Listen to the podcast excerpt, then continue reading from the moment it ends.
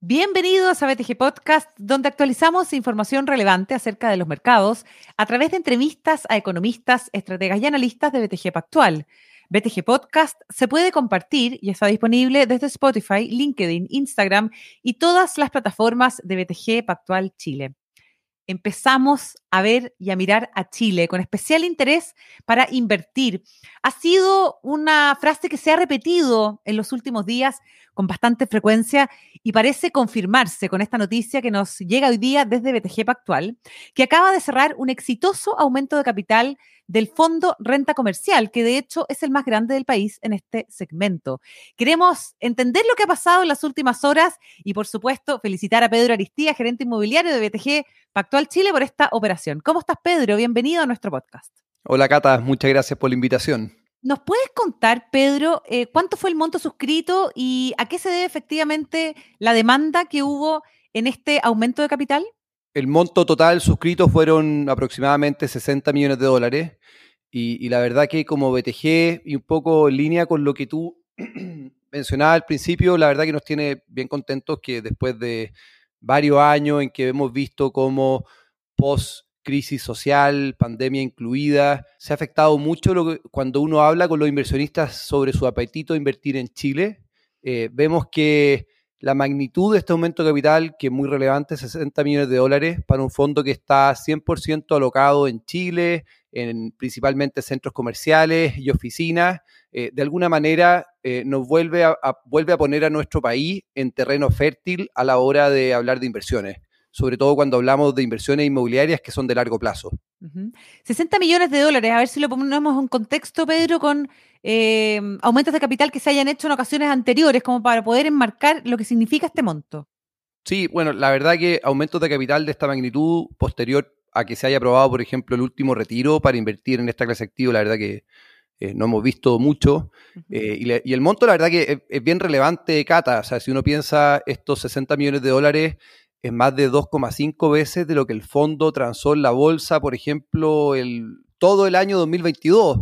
O, visto de otra manera, también la bolsa publica boletín todos los días con las 11 acciones más transadas y, y, el monto, por ejemplo, que se cursó ayer, que se transó ayer en distintos remates en la bolsa de este fondo, eh, fue más que lo que transaron en conjunto esas 11 acciones. O sea, estamos hablando de un monto que es bien relevante. Ahora, ¿cuál es el objetivo que hay de este aumento de capital? Cuéntanos. Mira, eh, en un contexto también en que la industria inmobiliaria eh, se ha visto golpeada en algunos casos un poco más de vacancia, pero también aumentos de impuestos. Por ejemplo, recordemos la sobretasa, que para un fondo que invierte en renta inmobiliaria vendría siendo casi un impuesto específico, la sobretasa de bienes raíces que es un gravamen adicional a las contribuciones de bienes raíces. Bueno, el objeto de este aumento de capital, sobre todo, es robustecer el balance. Eh, dado que estamos en un contexto de tasas altas y pensando en cómo el fondo debiera poder enfrentarse de mejor manera a los próximos pasivos a vencer, este aumento de capital hace mucho sentido y, lo que busca es de alguna manera eh, seguir siendo un fondo con una, con una muy buena clasificación de riesgo, hoy día AA, AA menos, mejorar una serie de indicadores y también robustecer sus negociaciones de cara a, los vencimientos de los próximos años. Perfecto. Estamos con Pedro Aristía, gerente inmobiliario de BTG Pactual Chile. Cuéntanos, Pedro, cuáles son las características diferenciadoras de este fondo de renta comercial de BTG Pactual. Bueno, primero yo creo que hay que hablar del tamaño. La verdad que eh, fondos de este tamaño eh, no hay muchos. Eh, y el tamaño conlleva una serie de características positivas como son la diversificación, fuentes de acceso a financiamiento que, que, fondos o compañías de un tamaño menor no tienen, acceso al mercado de capitales. En ese sentido, por ejemplo, el fondo tiene clasificación de riesgo AA, AA menos y adicional a la industria de deuda privada donde puede financiar sus activos con mutuos hipotecarios, con leasings, con banco, compañías de seguro, también puede acceder a deuda pública, colocando, por ejemplo, bonos corporativos. Ya mencionamos la clasificación de riesgo del fondo, AA, AA menos, que en general es la clasificación de riesgo eh, de, de empresas o fondos emisores que han podido emitir deuda pública en los últimos años, con una clasificación de riesgo menor, la verdad que hemos visto que se ha, hecho muy difícil, y esto es un valor agregado para, los, para los aportantes.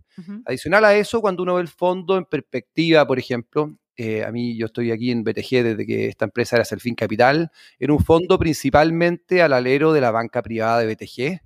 Eh, hoy día y con el tiempo el fondo también ha ido diversificando eh, su base de accionistas, de aportantes a otras bancas privadas y sobre todo también a institucionales. Y de alguna manera creo que eso es bueno para todos, que haya una base de aportantes también diversificada y eso, bueno, de alguna manera debiera redundar también en un mercado secundario más profundo. Perfecto. ¿A quiénes está destinado este fondo? Bueno, el fondo está dirigido al público en general. De hecho, nos hemos preocupado también bastante en el último tiempo de darlo a conocer. El fondo tiene una página web ya propia eh, con información sobre en lo que invierte, qué es lo que hace, cuáles son los activos, mapas interactivos, presentaciones, Excel con información histórica para los inversionistas más de alguna manera calificados y, y que quieren hacer su análisis. La página www.rentacomercial.cl.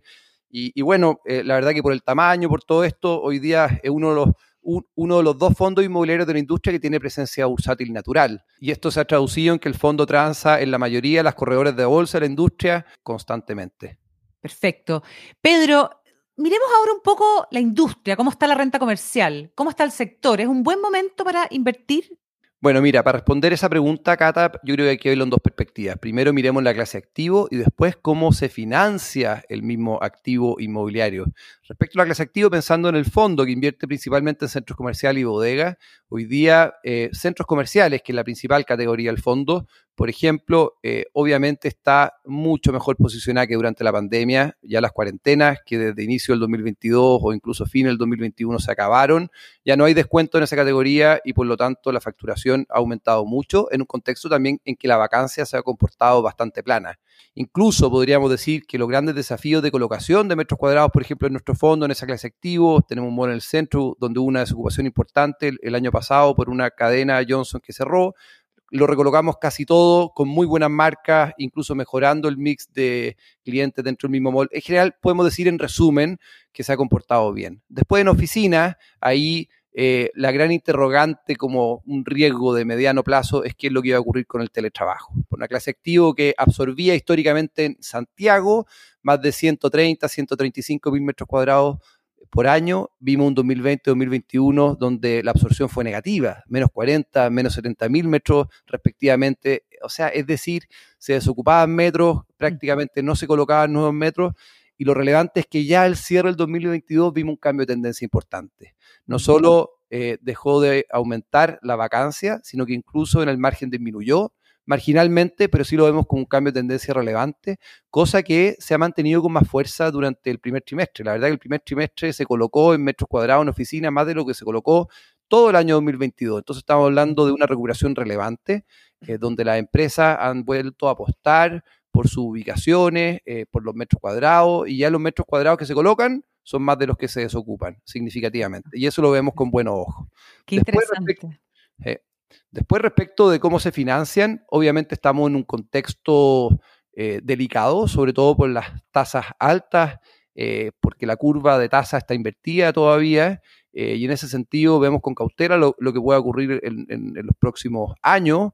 Aún así, con el aumento de capital, por ejemplo, que, que, obtuvo el fondo ahora dentro de estos días, vemos que el balance mejora de una manera relevante y sobre todo también la liquidez para poder afrontar esto y creemos que pensando en la banca como está más restrictiva, debería mirar con muy buenos ojos eh, a deudores como el fondo, dado las condiciones sólidas de su balance en el contexto actual post aumento de capital. Perfecto. Pedro Aristía, una última pregunta. ¿Cómo has visto el desempeño en lo que va del año de este fondo y cómo proyectas que será el desempeño en lo que queda de este 2023? Mira, a ver, obviamente la industria inmobiliaria es una industria muy aterrizada en los ladrillos, pero también con muy, muy vinculada al desempeño que tenga la economía, pensando en que nuestros clientes, nuestros arrendatarios en el fondo son empresas reales del mundo financiero, de la banca, la verdad que de todo tipo. Hay una base muy, muy diversificada y la verdad es que vemos con buenos ojos por ejemplo, el IPOM de Rosana Costa, donde se mencionaba ahí el, tono positivo eh, en el sentido de eh, mejor en términos de actividad de lo que se debía en los IPOM pasados y también en un contexto en que al menos el mercado tiene bastante interiorizado de que estamos a puertas de un ciclo de, bajo, de bajas de tasas. Mm. Eh, si bien no bajó la tasa ayer, hoy día la, pregunta en general es cuánto irá a bajar a partir de julio, que es un mes más. Y eso obviamente debiera favorecer eh, a la clase activo y en general a toda la economía. Así que por ese lado estamos positivos. Bien, pues Pedro Aristía, gerente inmobiliario de BTG Pactual Chile, hoy día en BTG Podcast. Muchas gracias por haber estado con nosotros. Muchas gracias, Cata. Hasta la próxima. Hasta la próxima y mucho éxito. BTG Podcast se puede compartir y está disponible desde Spotify, LinkedIn, Instagram y todas las plataformas de BTG Pactual Chile. Hasta pronto.